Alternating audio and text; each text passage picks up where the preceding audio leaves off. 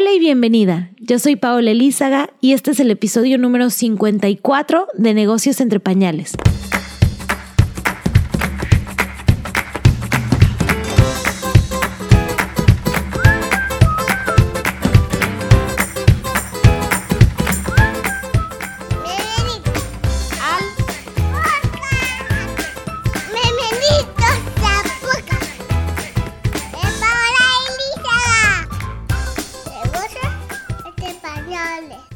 Bienvenida a un episodio más de Negocios entre Pañales, el podcast en donde puedes aprender todo lo que tiene que ver de negocio y maternidad, pero sobre todo cómo combinar esos dos temas de una forma que te haga sentir súper feliz.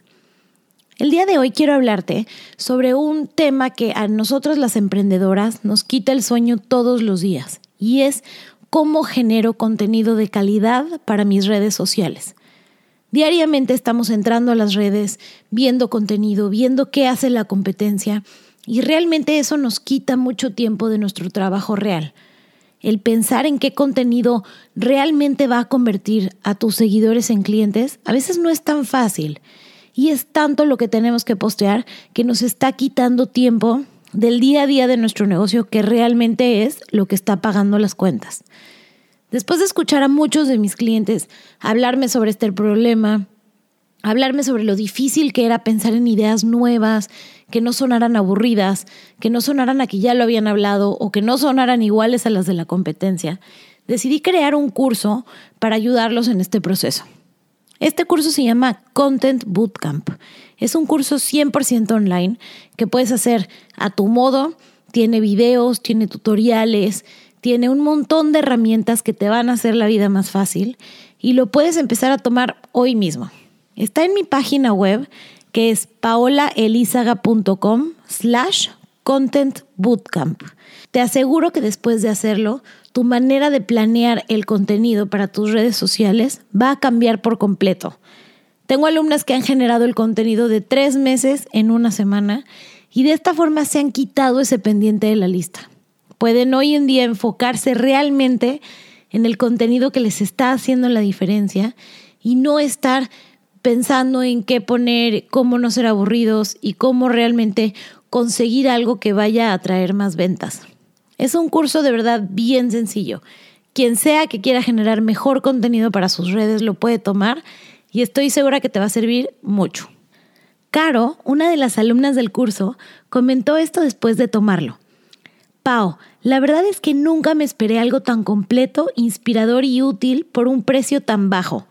Superaste todas mis expectativas. Me encanta la forma de enseñar que tienes tan clara, directa al punto y fácil de entender.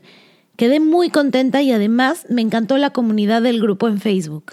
En poquitos días ya he visto cambios y sobre todo me ayudaste a organizarme mucho mejor y eso para mí es invaluable. Elena, de Elena's Healthy Ways, comentó, me encantó el Content Bootcamp de Paola. Quisiera que nunca se hubiera acabado. Todo lo que aprendí es muy práctico y concreto para lo que necesito. Las lecciones, las aplicaciones sugeridas, el grupo de Facebook, etc. El bootcamp me ayudó muchísimo a organizarme y a bajar mi nivel de ansiedad con referencia al contenido de mis redes sociales y blog. Con lo que aprendí, dedico menos tiempo a mis redes, pero soy más efectiva.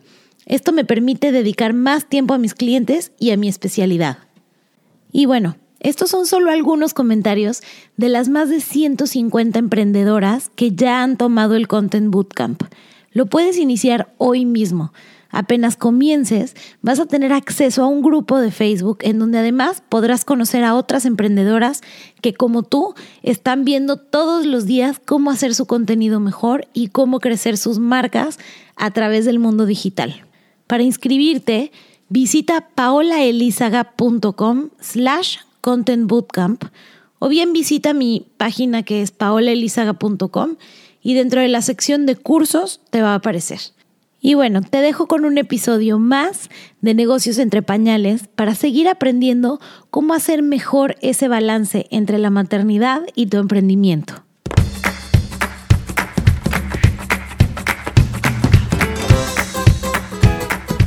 Clau Coolish, la única que ha estado en negocios entre pañales dos veces, porque bueno, no esperaba, no era menos para la, la que tiene el episodio más escuchado de todos. Clau, bienvenida a Negocios entre Pañales de nuevo. Qué emoción que me digas eso, Pau, de verdad que qué emoción. Me da tanto placer estar acá de vuelta contigo y con todas las que nos escuchan. No, y en verdad que hablar contigo es como algo que a todas las mamás nos hace sentir eh, pues llenas de, de, paz, llenas de empoderamiento, así que estoy segura que este será de nuevo otro gran, gran episodio. Ay, gracias, Pau, de verdad que muchas, muchas gracias. Bueno, Clau, por si no han escuchado el, el, episodio pasado, que es el 11, Clau Kulish es de Argentina, pero lleva muchos años viviendo en Panamá, así fue como yo la conocí. Es mamá de cuatro hijas, así que bueno, tiene muchísima experiencia eh, personal y además es parenting coach, ¿verdad, mi Clau? Sí, lo que yo hago, bueno, es eh, orientar a los padres en todos temas relacionados a la crianza de sus hijos. Y atiendo a los papás en mi consultorio y a veces, ya como los, bueno, los hijos de mis pacientes ya están un poquito más grandes, he visto a los hijos también porque a veces para ayudar a esa relación, cuando los hijos ya son un poquito más grandes, está bueno ayudarlos un poquito a ellos también. así que eso es lo que hago, ayudar a las familias y a los padres a, llevarse bien. Y cuéntame por qué, o sea, eh, de entrada el hecho de que estés viendo a los padres me da mucho a entender que a veces de pronto el problema no son los hijos, ¿no? Sino la forma en la que los papás eh, pues los percibimos o la forma en la que tenemos que entender esta nueva forma de relacionarnos, que va un poco con, con el tema que queremos hablar hoy, que es qué pasa cuando no sabemos qué hacer con nuestros hijos, cuando empezamos a tener berrinches, cuando empezamos a, sentirnos un poquito perdidos en todo este mundo de, de, la maternidad o paternidad.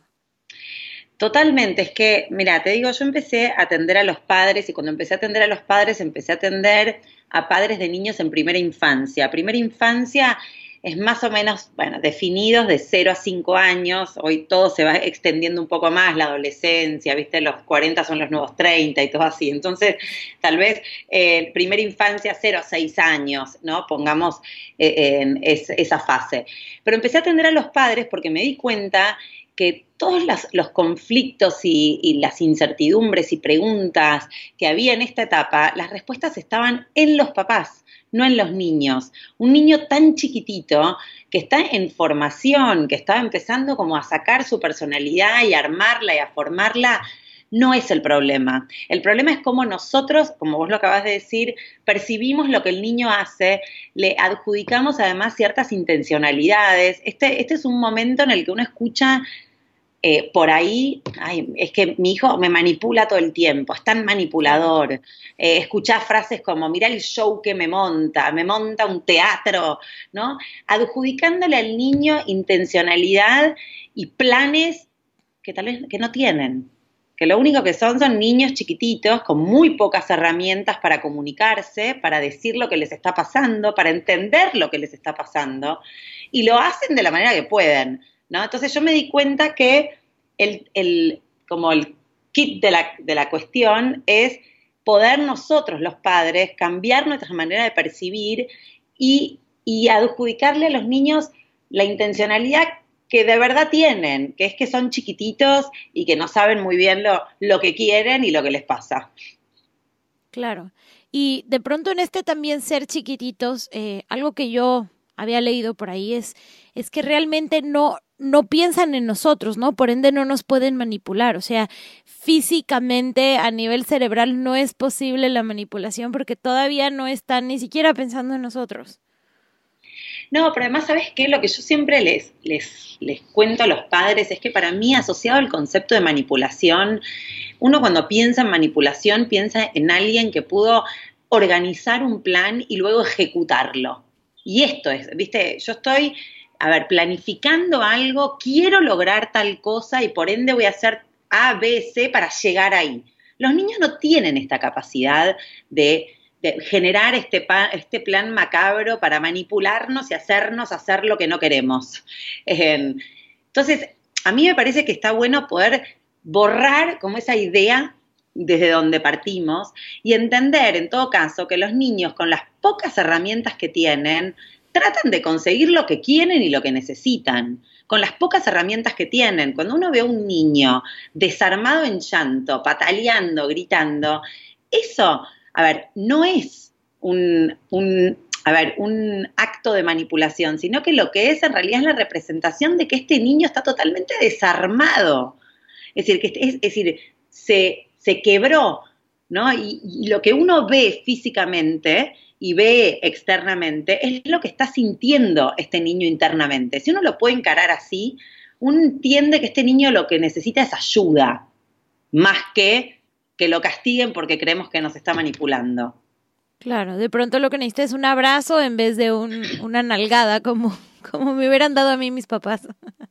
No, y además, ¿sabes qué? También, como por regla general, lo que yo siempre digo y pienso, y esto a mí me ayudó muchísimo, es que cuando las cargas emocionales están tan, tan altas para un niño, lo que uno trata de hacer, o debería tratar de hacer, es bajar las cargas, no subírselas. Imagínate que vos estás discutiendo con tu marido y, eh, a ver, desde la percepción de tu marido estás haciendo una pataleta tremenda porque estás histérica, porque llegó tarde y porque, no sé. Y en ese momento que vos estás histérica, te pega y te dice, cálmate. ¿Vos te lo que, menos, lo que menos pasa es que me calme, o sea, al revés. Exacto. Uno se enciende más. Entonces, imagínate eso, es exactamente eso, pero con un niño chiquito. Cuando un niño está desarmado y lo que necesita es que podamos contener como esta emoción, que podamos ayudarlo a, bajar, a, calmar como este, esta ebullición, uno le pega y lo que hace es subir más la frustración, subir más la, la sensación de incomprensión que tienen, de impotencia, de inseguridad. Es decir, un desastre. O de pronto puede parar, pero es por miedo, no es por no es porque haya realmente entendido que el comportamiento que estaba teniendo no era el que queríamos que tuviera. Totalmente. Es decir, porque un niño, hay algo que también tenemos que saber, que es que en la relación con un niño, la relación es asimétrica. No estamos hablando entre pares. Es decir, hay diferencia de recursos emocionales, de recursos comunicacionales, de recursos cognitivos, de tamaño y de fuerza. Entonces, estamos hablando de una relación asimétrica en el sentido de que tenemos desigualdad de condiciones. Tenemos que saber eso, porque cuando uno entra sabiendo eso, uno no hace abuso de poder. Porque es como vos decís, si yo me, enfurezco y le pego a mi hijo, llega un momento que el niño tiene que parar porque dicen, esta voy a perder. Es como un elefante peleando con un ratón. El ratón llega un momento que dice, mejor o salgo corriendo o paro porque este me va a aplastar y me va a matar pero eso no conlleva ni un aprendizaje genuino, ni tampoco conlleva un acercamiento del padre y del hijo en, el sentido de poder conectarse y entender lo que uno está pasando y lo que el otro está tratando como de acompañar. Esto lo único que genera es quiebre, miedo y frustración. Claro. Y, y, bueno, también es, creo que un poco son los vestigios del, de la forma en la que fuimos criados nosotros, ¿no? Tal vez, o sea, a mí me criaron con un libro que se llamaba Porque lo mando yo. Entonces, ah. yo trato de, no, yo, yo me metía en disciplina positiva y todo, pero obviamente tenemos estos vestigios de tus papás que de pronto tienes la vocecita de pues nunca te va a hacer caso, este te va a manipular, va a ser un malcriado. Yo conozco un niño que se portaba así, lo sacaron del colegio y entonces es e, esa vocecita interna eh, ¿Cómo puede uno empezarla como a, a trabajar y a decir, no, es, es normal todo esto que me está, pues todo esto que está pasando en la relación con mi hijo? Es, a ver, es totalmente normal. Primero que está bueno, mira, los, los dos años que se dicen los terrible twos, es como la primera adolescencia del ser humano. ¿Por qué se llama como la primera adolescencia? Porque es un momento como dual, de, una gran dualidad, de que por un lado, es decir, hay, hay que reconciliar la necesidad de autonomía y, confianza en sí mismo del niño, porque es un momento en el que el niño empieza a querer hacer las cosas solo, que te dice que no, y cada vez que te dice que no, a vos le dice que sí a sí mismo, Es decir, es como hace esto, no, no quiero, yo quiero otra cosa. Entonces es una afirmación de su voluntad personal, ¿no? entonces tiene que reconciliar su necesidad de autonomía de empezar a hacer todo solo y su confianza en sí mismo con la necesidad de amor y de protección parental. Son dos cosas que supuestamente como que no, no concilian. Por eso vos a veces ves un toddler que está llorando y pataleando y gritando y, que te medio te tira los brazos y cuando vos lo querés ir a agarrar, tampoco quiere que lo agarres y no quiere que, lo, que lo alces. Entonces uno no entiende realmente lo que quieren. Es un poco lo que te pasa con los adolescentes. Todavía no tenés, pero ya verás. Qué miedo.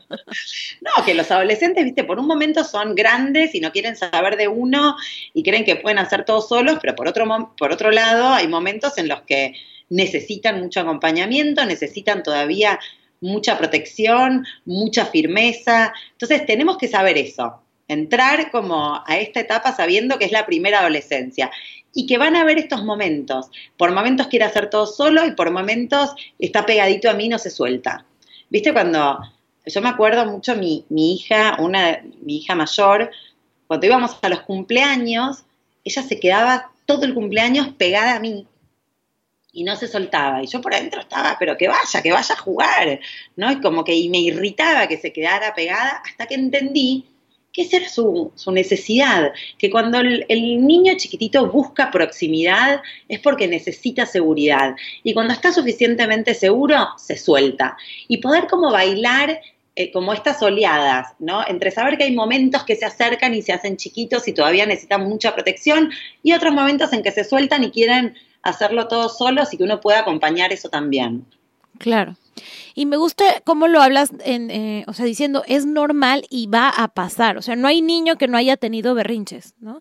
Eh, que a veces creo que es que la mamá se preocupa y dice, es que me está haciendo berrinches. Y es este tema como de, a ver, no te los está haciendo a ti y, y está pasando por una etapa de desarrollo que tiene que pasar. Totalmente, y que es muy saludable, ¿sabes? También. Es muy saludable que un niño pueda como drenar todas estas emociones tan intensas que, siente, que las pueda expresar y que pueda sentir además que esto, digo, a ver, y lo más desafiante para los padres es poder nosotros estar emocionalmente disponibles, pero conservando cierta firmeza. Digo, para, a mí me parece que es conservando firmeza, sí, a ver, las cosas, un niño se puede poner, por ejemplo, loco porque, no sé, no le compramos un supermercado. ¿No? Tirando, exacto. Quiero un helado, tirando pataleta supermercado. Pasa todos los fines de semana en el River Smith. Bueno, exacto, exacto. Entonces, lo importante es saber que lo que necesita en ese momento no es el helado, sino necesita que vos te mantengas firme, pero emocionalmente disponible, como con la comprensión de decir, ¿sabes qué? Entiendo que en este momento el helado te pone loco y que lo que vos querés es el helado y no querés saber de ninguna otra cosa, pero si vos tenés ya definido de por qué no puede comer un helado, a ver, tal vez lo puede comer y se lo compras y listo, pero suponete que no, porque veces va a almorzar y crees que no es el momento de comerlo.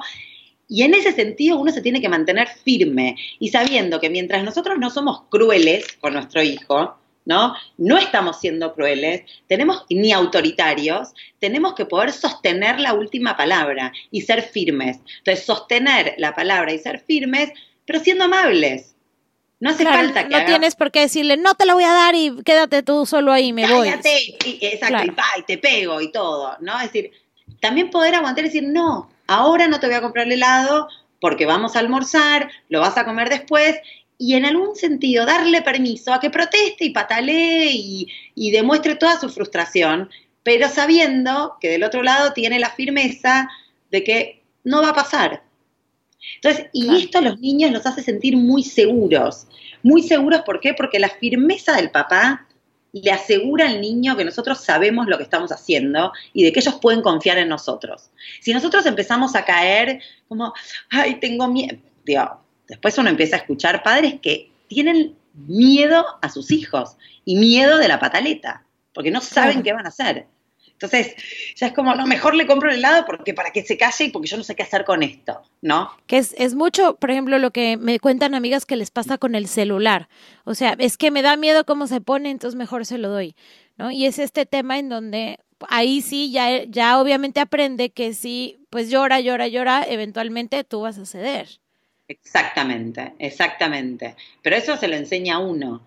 El tema es que nosotros podamos, es lo, es lo que te digo, alcanzar como un nivel de confianza en nosotros mismos y un nivel de, de convicción sobre lo que está bien y lo que está mal. Si vos realmente crees que está mal que, esté viendo el teléfono y el celular en una mesa, mientras uno está compartiendo una mesa en un restaurante, poder sostener esto con firmeza, digo, estando dispuesto a lo que venga. Y tal vez lo que venga es que lo que me va a tocar es contener una pataleta. Eso es lo que me va a tocar. Claro. Pero tenemos que saber que nos vamos a enfrentar con eso. Y que ese es el me gusta me gusta lo que hablas de reconocer sus emociones porque, a ver, está bien que se enoje porque quieres un, quiere un helado y le estás diciendo que no. Uno no puede decir como no te enojes por eso. Que va a decir, ok, no me dan un helado y me voy a morir de risa. Pues no, ¿no? Entonces, como reconocer, ok, estás enojado, sé que estás enojado, te, te abrazo, te quiero, te cargo, te sostengo, no te voy a comprar el helado, tal vez lo, lo, lo vemos después de que almuerces, ¿no? Pero no está peleado el, el ser firme con el, el darles cariño, el abrazarlos o el ser amable, como dices. Totalmente, y sabes qué, también está bueno partir de la base y de reconocer que los niños y los adultos tenemos distintos objetivos en la vida. Es decir, tenemos, a ver, lo, llamaría objetivos o también lo llamaría distintas maneras de vivir la vida, distintas necesidades, distintas... Em, a ver, eh, eh, si partimos de esa base, sabemos que lo que quiere un niño es muy diferente de lo que quiere un adulto. De hecho, a ver, si nos ponemos a pensar, un adulto tal vez quiere silencio, quiere tranquilidad, quiere paz. Un niño quiere correr, quiere exaltar, quiere cantar, quiere gritar.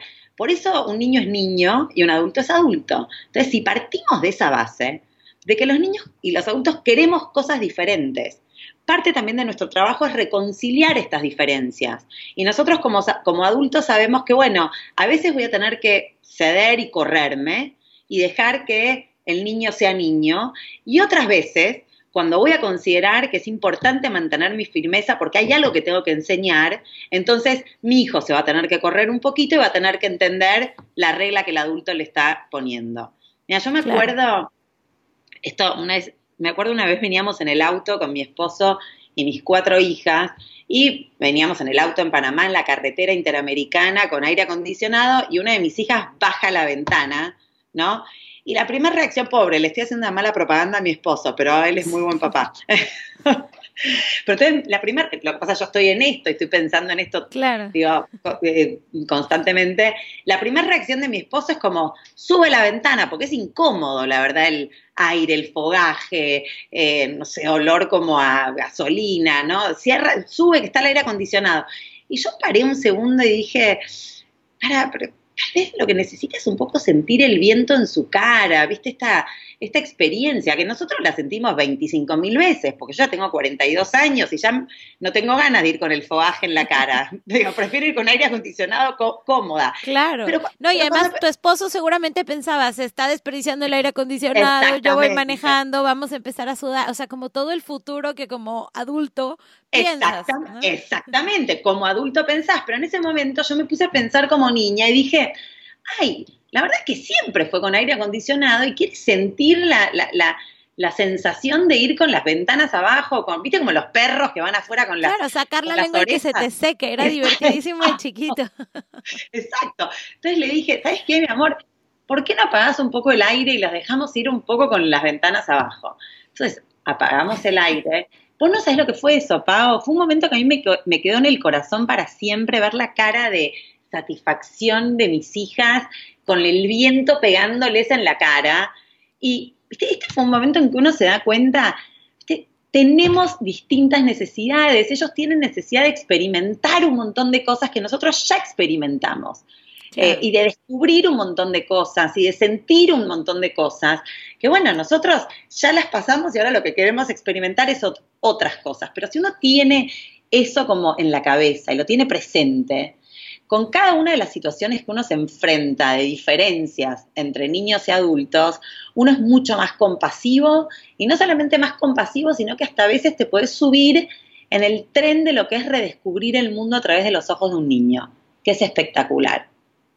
Y qué bonito eso que dices, porque tal cual es lo que pasa siempre, ¿no? Tal vez eh, regresando al punto de, del helado, tú como papá estás pensando, se va a llenar de azúcar, no va a comer bien, esto no le nutre, a futuro se va a acostumbrar a comer mal y ya estás futureando problemas alimenticios, caries, etcétera. Mientras que el niño lo que está pensando es el presente de vi un helado, quiero un helado. Totalmente. Y es así, totalmente. Su manera de pensar y de actuar y de sentir es completamente diferente. Eh, totalmente. Y el tema es, es, poder entrar en cada una de estas situaciones sabiendo estas, algunas de las cosas que nosotras ya repasamos. Uno es que es absolutamente normal y esperable que un niño a esta edad manifieste sus emociones con la intensidad y, y externamente como lo hacen. Es totalmente esperable que quiera cosas diferentes a las nuestras decir, a los niños no les importa el orden, no les importa la disciplina, no les importa estar en el presente y vivir y, sentir y pasarla bien. Esto es lo que quieren, ¿no? Eh, claro. Y son chiquititos y tienen muy pocas herramientas y además de eso no pueden hablar. No te pueden decir, pero ¿sabes qué? Eh, pero ¿por qué no me lo das? Yo realmente no entiendo por qué ahora no me das un helado, porque es tan fácil para vos comprarme un helado y no te lo pueden poner en palabras. Entonces nosotros tenemos que hacer un esfuerzo de descifrar lo que ellos están sintiendo. Y cuando nosotros desciframos, los ayudamos a que ellos entiendan lo que a ellos les está pasando. Claro. Y ahora, otra cosa que pasa es, eh, de pronto si te hicieran esa misma pataleta en la casa, eh, uno no se pone tan reactivo. Pero sí veo que, que, no sé, si estás en un evento familiar, si estás eh, donde más personas te están viendo, como que también ahí tienen que ver las emociones de uno mismo de cómo reaccionas ante una pataleta. y entonces ya se mezclan dos cosas, ya se mezcla lo que, lo que de pronto tu sentimiento te dice que debes hacer de abrazar y estar con tu hijo acompañándolo, conteniendo ese berrinche y se mezcla él, me van a percibir como un mal papá porque mis papá, porque mis hijos hacen berrinches, ¿no? Y creo que a veces ahí es en donde, en donde uno puede todavía reaccionar peor porque eh, pues te, estás, estás mezclando lo que tú sientes o tus inseguridades.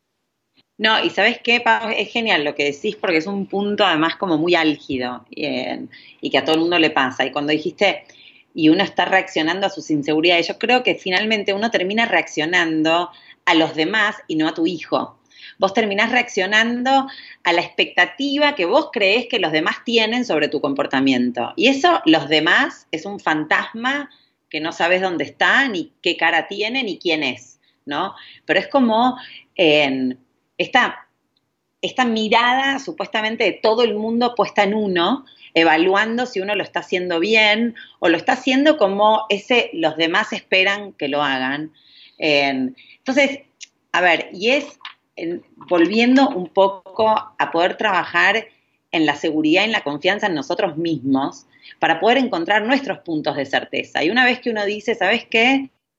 Para mí los tantrums y las pataletas no se resuelven con violencia ni con agresión, se resuelven con conexión y comprensión. Y esta es mi postura, poder apagar estas voces y poder realmente casi como si estuvieras, viste, en una película y esta escena y todo lo demás se apaga, ¿no? Y, y no existe nadie más y es mi hijo y yo, y poder realmente hacer este trabajo de conectarnos cada vez más con lo que nosotros consideramos que está bien y con lo que nosotros consideramos que nutre la relación con mi hijo, que me nutre a mí como mamá, que lo nutre a él como, como niño y que lo ayuda a crecer y que además de eso nutre nuestro vínculo. Y si no lo podemos hacer estando en público, entonces lo que yo le digo a todas las madres es, ese es el momento de retirarte del ojo de los demás y de resolver esto en privado. Entonces, si estás en la mitad del, del, restaurante, o si estás en la mitad del mall, o si estás en el supermercado y tu hijo te empieza a hacer una pataleta, bueno, tal vez es el momento de dejar el carrito, salir, meterte en el auto, que lo he hecho muchas veces, ¿eh? eh buscar intimidad, buscar estar lejos de estas miradas y poder ser realmente quien soy, para mi hijo, no para los demás que me están viendo. Claro. Qué importante eso, qué importante. Entonces, y creo que también el, o sea, el simple hecho de estar en ese momento y recordar esto es normal, ya te hace ser mucho más paciente. Ya no dices que está mal, mi hijo tal vez tiene que ir con un psicólogo, no, ya, ya todas esas cosas no te pasan por la cabeza, es simplemente es un proceso que tiene que vivir. No, yo te digo algo, Pau, a mí me ha pasado que yo estoy, digo, uno circula por ahí y uno ve muchas situaciones y ahora que tengo digo, cuatro hijas, ya pasé por cuatro hijas, tuve mi tercer hija, fue tipo, yo le digo, la reina de las pataletas, la reina de las pataletas, no sabes, Pau, digo, yo dije, si yo no sé qué hacer con mi hija de tres años, yo voy a renunciar a mi trabajo porque si yo no sé qué, es decir, a mí van a venir a preguntar qué hago con mi hija que hace pataletas y yo le iba a contestar, mira, la verdad que no tengo ni idea porque yo no sé qué hacer con la mía. Así que no sabes lo que era yo. Eh, que se llama Martina, mi gorda que después terminó siendo mi pequeña gran maestra, porque yo aprendí con ella más que con nadie y con más que con cualquier libro y con cualquier psicólogo. Eh, y yo le decía a ella, vos la verdad es que pataletas como las tuyas, vos sos, vos sos la mejor de todas haciendo pataletas. Cuando finalmente nos pudimos empezar a entender, y bueno, esta es la satisfacción de ella de sentir, yo soy buena haciendo pataletas.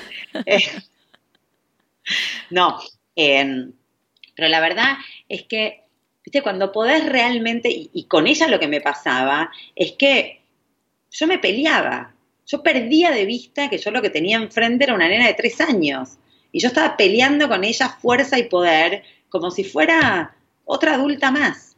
Y era, es casi como, viste, como rasgarte los ojos, volver a, a mirar y decir, tengo enfrente a una niña de tres años que si está llorando y gritando, esta es la manifestación de su, de su, de su dolor, de su sufrimiento.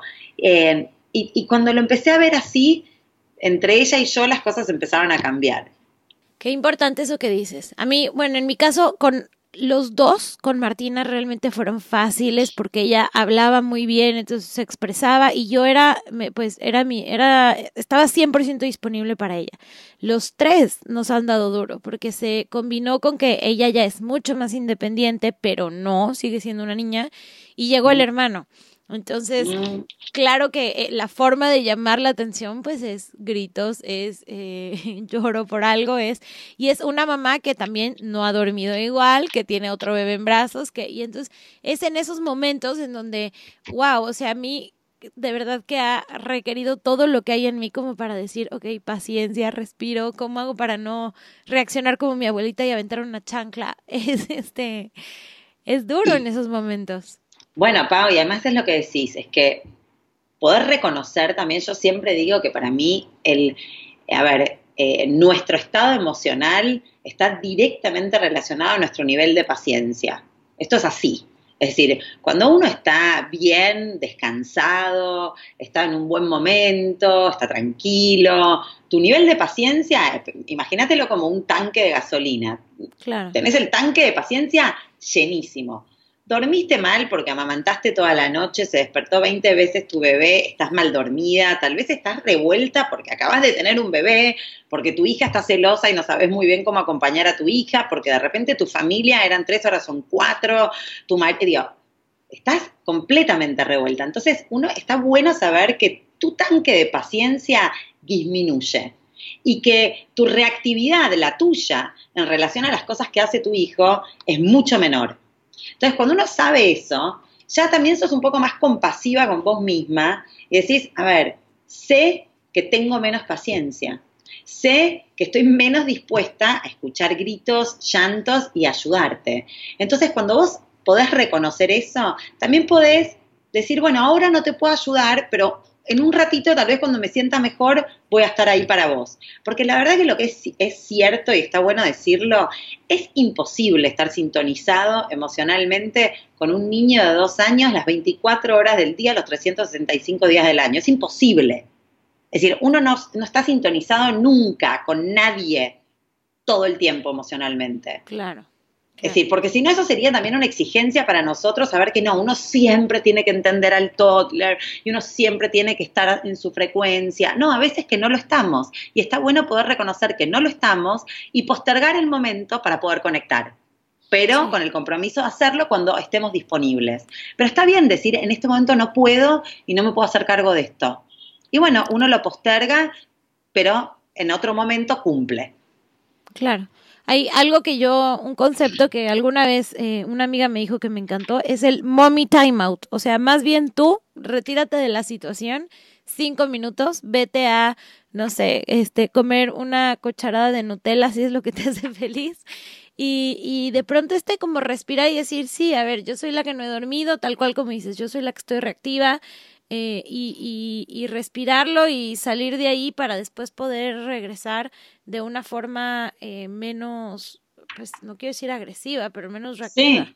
Sí, bueno, de hecho yo, yo no creo en, en, el tiempo fuera, en el time out. A mí me parece que el time out es un castigo disfrazado. Eh, un castigo disfrazado e intelectualizado, pero finalmente es un castigo. Lo digo como mamá, como mamá tú no, no, claro, la situación en vez de ellos, claro. Exactamente, yo digo, estoy, no estoy a favor del time out para los niños, porque lo que vos, y es más, es intelectualizado y complejizado, porque encima es tantos minutos por año que yo no tengo ni idea de dónde sacaron esa, esa fórmula matemática de que uno tiene que estar un minuto por año, no sé, es una cosa como... Pero lo cierto es que el mensaje que le das es, cuando estás así, frustrado, cuando estás desarmado, cuando no sabes qué hacer con tus emociones, yo no quiero saber nada contigo. Ve y resuélvelo. Y yo no puedo hacer nada por ti. Así que te aíslo. Esa es, la, ese es el mensaje que uno da. Ahora, lo que vos estás planteando, que no es para nada el time out, sino es poder reconocer, yo en este momento no puedo ayudarlo y no puedo hacerme cargo, entonces yo me retiro de la situación. En lugar de aislar a mi hijo y castigarlo porque está haciendo algo mal, yo puedo reconocer que en este momento yo no puedo hacerme cargo y yo me tomo un tiempo afuera. Eso me parece fantástico. Fantástico. Y decirles, ¿no? A veces, a veces el verbalizarles nuestras emociones, que creo que es otra cosa que antiguamente no ocurría, eh, ¿no? Con nuestros papás, nuestros abuelos, siempre tenían que estar felices. Pero hoy decirles, mira, mi amor, mamá está enojada mamá está triste, mamá está, y en este momento no, no estoy para manejar esto, ¿no? Y, y creo que también a ellos les hace mucho bien saber que esta gama de emociones que todas es válido sentir, la mamá también las puede sentir. Totalmente. Y te digo, Pau, también junto con que haces esto contigo, está bueno hacerlo con las emociones de tu, de tu hijo, porque esto es, es educar las emociones, es decir, es lo que yo les cuento siempre a las madres y a los padres. Nosotros nombramos el mundo objetivo, ¿viste? Nosotros, desde que son bebés, empezás a señalarle el, carro, le decís, mira, mi amor, un carro, brum, brum, un carro, mira el guau guau, el guau guau. Entonces, tu hijo empieza a entender que cuando ve este animal con cuatro patas, que ladra, esto se llama perro. Bueno, cuando pasa un, aparato con unas ruedas y hace ruido, esto se llama carro. Así como nosotros nombramos el mundo objetivo de las cosas, nosotros tenemos que hacer un trabajo de nombrar el mundo emocional, de ponerle nombre a las emociones, a lo que sentimos. Pero ¿qué pasa? Es que nosotros nombramos todas las emociones, llamémoslas positivas, eh, a mí no me gusta poner positivas y negativas, pero bueno, es la única manera de, definirlo. Nos es súper fácil decir, ay mi amor, qué contento que estás, estás súper excitado, estás emocionado. Nos, estoy orgullosa, estoy, exacto, lo hiciste súper, pero con todas las emociones negativas, esto, vete, cálmate, no sé qué te pasa, eh, eh, vete de aquí, te estás portando mal, pero también está bueno y es, es necesario y saludable para la salud mental de nuestros hijos poder nombrar estas emociones, porque además Primero que hay dos cosas que pasan. Una, que le decimos a nuestro hijo lo que le está pasando y otra que le decimos que lo que le está pasando es normal. Son cosas que sienten los seres humanos. Los seres humanos no sienten nada más cosas buenas. Nosotros también nos ponemos tristes, tenemos miedo, estamos indecisos, estamos frustrados, también a veces estamos desesperados. Entonces está bueno que cuando vos veas, por ejemplo, mi amor, yo sé que te frustra que no te dé el helado, yo lo sé, y esto te da muchísima rabia. No se puede comer el helado ahora. Y, empezar a poner nombre a estas emociones, ¿no? O, em, y, esto que empieza le, trae calma, Porque dice, ah, primero mi mamá sabe, primero esto que me está pasando se llama frustración. Entonces ahora ya cada vez que me sienta así, yo sé que estoy frustrado. O cuando, no sé, esté indeciso, que quiero ir a un cumpleaños, pero me quiero quedar en mi casa. No es que tenga un problema, sino es que estoy indeciso y son cosas que les pasan a los seres humanos, que a veces no sabemos qué hacer, queremos una cosa y queremos la otra, estoy indeciso. Eh, entonces es empezar a nombrar las emociones, esto es tan, tan, tan importante. Claro, porque si no de otra forma es como no llores, no te enojes, no. Y entonces les enseñas a reprimir y a que cuando ese niñito tenga 20 años y esté atravesando una situación difícil, diga no me puedo enojar, no puedo llorar, no puedo, tengo que sonreír y ahí viene un revoltijo en su cabeza. Y las cosas se complican y se complican eh, en serio cuando nosotros toda la vida estamos eh, nos enseñaron a reprimir todas estas emociones negativas que no puedo mostrar porque cada vez que las muestro me, me, meto en problemas, mis papás me regañan, mis papás me aíslan, mis papás me quieren menos o me aprueban menos cada vez que yo muestro esta parte de, de la humanidad que todos tenemos. Pero cuando lo muestro, esto está como vedado y esto eh, se niega y se reprime y se tapa sí, es realmente una invitación a, ver, a que nuestra salud mental se vea afectada. Ahora sí, desde muy chiquititos podemos saber que esto es parte del ser humano, que el ser humano siente un montón de cosas, a ver, vibrantes, lindas y positivas, y también siente un montón de sentimientos y de una gama de sentimientos que tienen que ver con el dolor, con el miedo, con el sufrimiento, con la frustración, está muy bueno como poder aceptarlo y darles la bienvenida en la vida de un niño y en la vida familiar. Porque ya también es, decir, lo vivimos como más tranquilo, no se supone que sea todo perfecto. Yo una vez escuché a una mamá decir, es que los niños siempre tienen que estar felices. No, mentira, los niños no tienen que estar siempre felices. Los niños son seres humanos y a veces están contentos y otras veces no. Y tienen todo el derecho a estar enojados sin ser considerados oposicionistas. Porque el tema es este. ¿Entendés? Porque cuando yo estoy enojado nadie me dice que yo soy, eh, que, bueno, como decimos en Argentina, que hincha pelotas, ¿no? Eh, se dice, no, uno tiene derecho a sentir estas emociones sin ser considerado molesto. Claro, o que, tengas un problema, claro. Ah, y esto nos afecta, o sea, de nuevo, de grandes. A mí me acuerdo no hace mucho en mi cesárea con Martina, hace tres años, para mí fue muy duro el, el poder aceptar que era el momento más feliz de mi vida y a la vez el momento más triste de mi vida a nivel personal porque no había logrado el parto, porque se me había ido una ilusión, ¿no? Y entonces como poder compaginar en mi cabeza de, sí, a ver, está bien que esté súper feliz tener una, a mi bebé y que está sana, pero también puedo reconocer que también estoy triste. Y, y cuando yo, no sé, se lo hablaba a mi esposo, me decía, es que no puedes estar triste porque tienes una bebé sana. Yo, claro, pero de verdad estoy feliz por eso, pero a la vez también estoy triste. Y entonces fue, fue muy duro para mí el entender que también estaba bien sentir dos emociones al mismo tiempo. ¿Qué pienso? De pronto, si en, en mi caso hubiera sido de chiquita bien visto estar triste, estar enojado, estar, no me hubiera dado tan duro entender en ese momento por qué estaba atravesando. No, y además lo que, lo que describís, es un sentimiento humano que es la ambigüedad. Muchas veces sentimos las dos cosas en una. Es, decir, esto es, es, una sensación, una emoción humana, pero que a nosotros nos cuesta como aceptar y como vos decís, reconciliar. Pero es lo que sentís. Y, con, con, esto que decís, esto cuando uno escucha mucho, esto no te podés sentir así. El tema es que las emociones no se juzgan. Las emociones no están bien o mal. Las emociones son.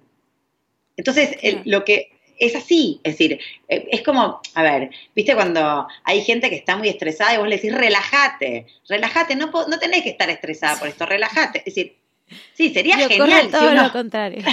Claro, sería genial que uno pudiera ordenar las emociones. Imagínate, estoy angustiada, deja de estar angustiada, relájate, me relajé, ¿no? Digo, es imposible. Entonces, las emociones no se programan en computadora.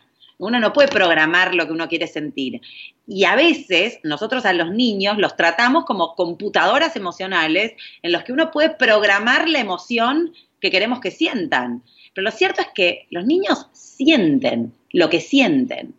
Y pueden y tienen la libertad de sentir cualquier cosa. Una cosa es sentir y otra cosa es hacer. Esta es una diferencia tan importante porque uno puede dejarle al otro sentir lo que quiera. Y uno, de hecho, me parece que es una libertad básica y fundamental que todo ser humano tiene que tener, la libertad de sentir lo que sentimos. Ahora, después tengo que ver qué hago con eso. Yo siempre le digo a los padres, yo muchas veces, me acuerdo una vez que les cuento siempre esto, porque es un buen ejemplo. Me acuerdo una vez que me quitaron el parking, yo estaba esperando el parking en el mall y estaba ahí paciente esperando, sale un auto, yo voy a entrar y viene un auto por atrás y me quita el parking. ¿Sabes lo que yo sentí? Yo sentía rabia, claro, no podías atacarte de la risa ni decirle, señor, qué bueno, qué inteligente fue usted. Yo sentí rabia y tal vez si hubiese tenido dos años, hubiese bajado con un palo a, pegarle. a pegarle palazos al auto. Eso es lo que yo sentí pero no lo hice, porque lo que después tenemos que hacer, pero, pero esto es lo que yo sentí, rabia. Yo sentí muchísima rabia. Lo que pasa es que después, bueno, uno la sabe controlar y sabe qué hacer con la rabia, pero eso es lo que sentí. Entonces, con los niños es lo mismo, los niños sienten estas cosas y una cosa es poder darles la libertad de que lo sientan, pero también poder como educar la acción que uno hace con esa, con esa emoción entiendo que sentís muchísima rabia, pero no puedes ahogar a tu hermano. Entiendo que sentís muchísima rabia, pero no le puedes pegar. Entiendo que estás muy celosa, pero no podés pegarle a tu hermanito. Claro. Y es que son dos cosas distintas. Yo puedo entender lo que sentís, pero tengo que limitar tu acción. Claro, no es no estés celosa porque tu hermanito te quiere mucho, ¿no? Porque al final, y puede ser que, que, que adore al hermano, de nuevo esa ambigüedad, o sea, está bien que ames a tu hermano y al mismo tiempo le tengas celos por todo lo que te quitó. Exacto, y e, eso, bueno, esto lo escuchas mucho. No, no, no, no, vos no podés. ¿Cómo se te ocurre decir que odias a tu hermano? Tú tienes que amar a tu hermano, los hermanos se aman. Sí. No, no se aman todo el tiempo. Es decir, realmente, es decir, tenemos, y, estos son los mensajes que lo que hacen es invitar al niño a esconder y a reprimir toda esta otra gama de emociones que son absolutamente humanas y naturales. Y a pensar que está mal, ¿no? Que está mal, que eso que siente debe tener algo que no anda bien ahí adentro y, que creo que como adultos crecemos con esto como adultos crecemos a veces diciendo es que yo soy una persona mala porque sentí envidia por esto, o porque sentí coraje por esto otro. Exacto. Y después el tema lo que termina pasando es que cuando nos castigaron cuando éramos chiquititos o nos dieron este mensaje, después esto se vuelve nuestra voz interior. Y después nosotros nos castigamos cuando sentimos estas cosas o cuando nos pasan algunas de estas cosas. Entonces el castigo después de mis padres se transforma en en mi castigo personal. Hmm. Me encanta, me encanta como todo esto que, a lo que estamos llegando. Clau, ¿hay forma de, lograr que un berrinche no ocurra o de lograr que sean menos? De pronto, si estamos más pendientes de, que duerman, de que coman, eh, ¿pueden disminuir o, crees que igual, de igual forma es, estamos expuestos a que siempre estén pues presentes? No, yo creo que... No, yo creo que sí, yo creo que sí hay maneras de disminuirlo un poco, bueno, primero eh, teniendo, teniendo presente lo que hablamos, pero después, a ver, también yo creo, viste, cuando vos me decías, eh, los niños también es una manera de llamar la atención, ¿no? Muchas veces estas pataletas son modos de llamarnos la atención. Y lo que yo le digo a todos los padres es que cuando un niño llama la atención, lo que necesita es atención. Entonces, nosotros tenemos que hacer primero como una autocrítica de ver si realmente estamos pudiendo prestar atención, porque hoy en día los padres estamos tan distraídos, tan, tan distraídos, que lo que pasa muchas veces es que no podemos prestar atención, atención de verdad, focalizada, de estar escuchando, de estar mirando, la mirada puesta ahí, la, nuestra escucha puesta en el niño. Entonces, una vez que tengamos, como que tenemos ese check, ¿no? Eh, ¿Por qué lo digo? Porque si tal vez un niño está haciendo muchas, muchas pataletas, puede ser que lo que está es llamando nuestra atención y lo que necesita es nuestra atención, nuestra atención concentrada. Entonces, cositas que vos me decías, cómo tal vez podemos, qué cosas podemos hacer para como bajar un poquito la dosis de pataletas que los niños hagan es, estando dispuestos a prestar atención, siempre avisarles y contarles a los niños lo que, lo que vamos a hacer, porque eso les genera mucha seguridad, vamos a, vamos a, ir al súper, a comprar la comida, no vamos a comer chocolate y helado antes de llegar a casa, un poco contarles para que ellos puedan como proyectar lo que va a venir, ¿no? Y saber que y prepararse para eso. Entonces esto les da como un camino trazado hacia adelante y que hace las cosas un poco más smooth para, para todos, ¿no? y, con esto siempre le digo a los padres, yo veo muchas veces madres haciendo adaptación de jardín de infantes, de niños chiquititos, madres que le dicen, bueno, me voy un momentito al baño, ya vengo, y se van y no aparecen nunca más. Esto es terrible. Es decir, jamás, jamás a un toddler hay que mentirle, porque lo que un toddler necesita es ir construyendo una sensación de seguridad, no de inseguridad. Entonces, cosas que podemos hacer también para evitar como pataletas y tantrums es siempre decir la verdad, contarles lo que viene por delante, tomarlos a los niños muy en serio, tomar el mundo de los niños muy en serio. Si nosotros partimos de la base que nada de lo que les pasa es serio, porque ningún niño tiene problemas en la empresa, ningún niño no puede pagar la luz, ningún niño a ver, le cayeron las acciones y perdió toda su plata, porque esto no es lo que pasa en el mundo de los niños. Los niños tienen otros problemas. Los niños se frustran porque les quitaron el, juego de el juguete de la mano, el niño se enoja porque no quiere compartir, el niño extraña a la mamá y se derrumba, no quiere que la mamá se vaya. Estos son los problemas de los niños y hay que tomarlos muy en serio.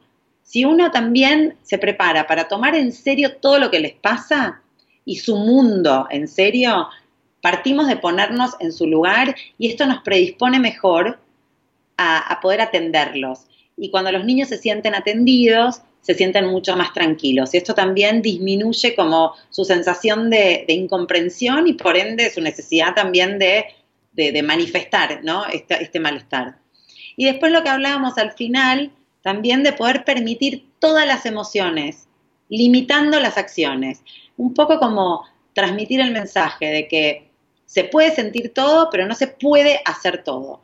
Y una vez que le decimos a nuestro hijo, podés estar enojado, también poder decirle qué puede hacer cuando está enojado. Porque nosotros lo que siempre le decimos es, no podés pegar, no podés morder, no podés, bueno, pero ¿qué puede hacer cuando está enojado?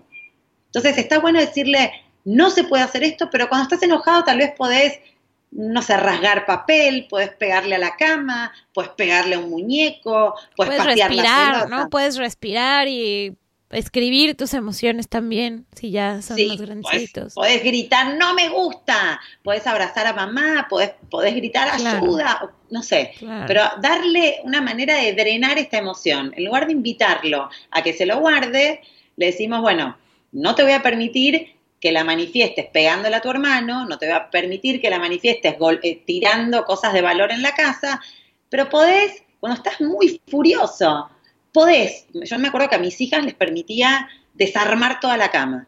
Me acuerdo una vez mi hija en un ataque de furia sacó su, su, su edredón y tiró los almohadones y desarmó toda la cama y bueno, no le hizo mal a nadie, después iba a tener que hacer su cama de vuelta, pero está bien, no lastimó a nadie, no rompió nada, lo pudo como drenar saludablemente. Entonces esto es importante también, ¿no? Y todas estas cosas van generando un contexto y una atmósfera que a los niños los hace sentir más tranquilos y menos frustrados. Qué, bueno todo eso que nos dices, porque tal cual a veces esperamos que ellos comprendan que lo que les está pasando es algo muy pequeño.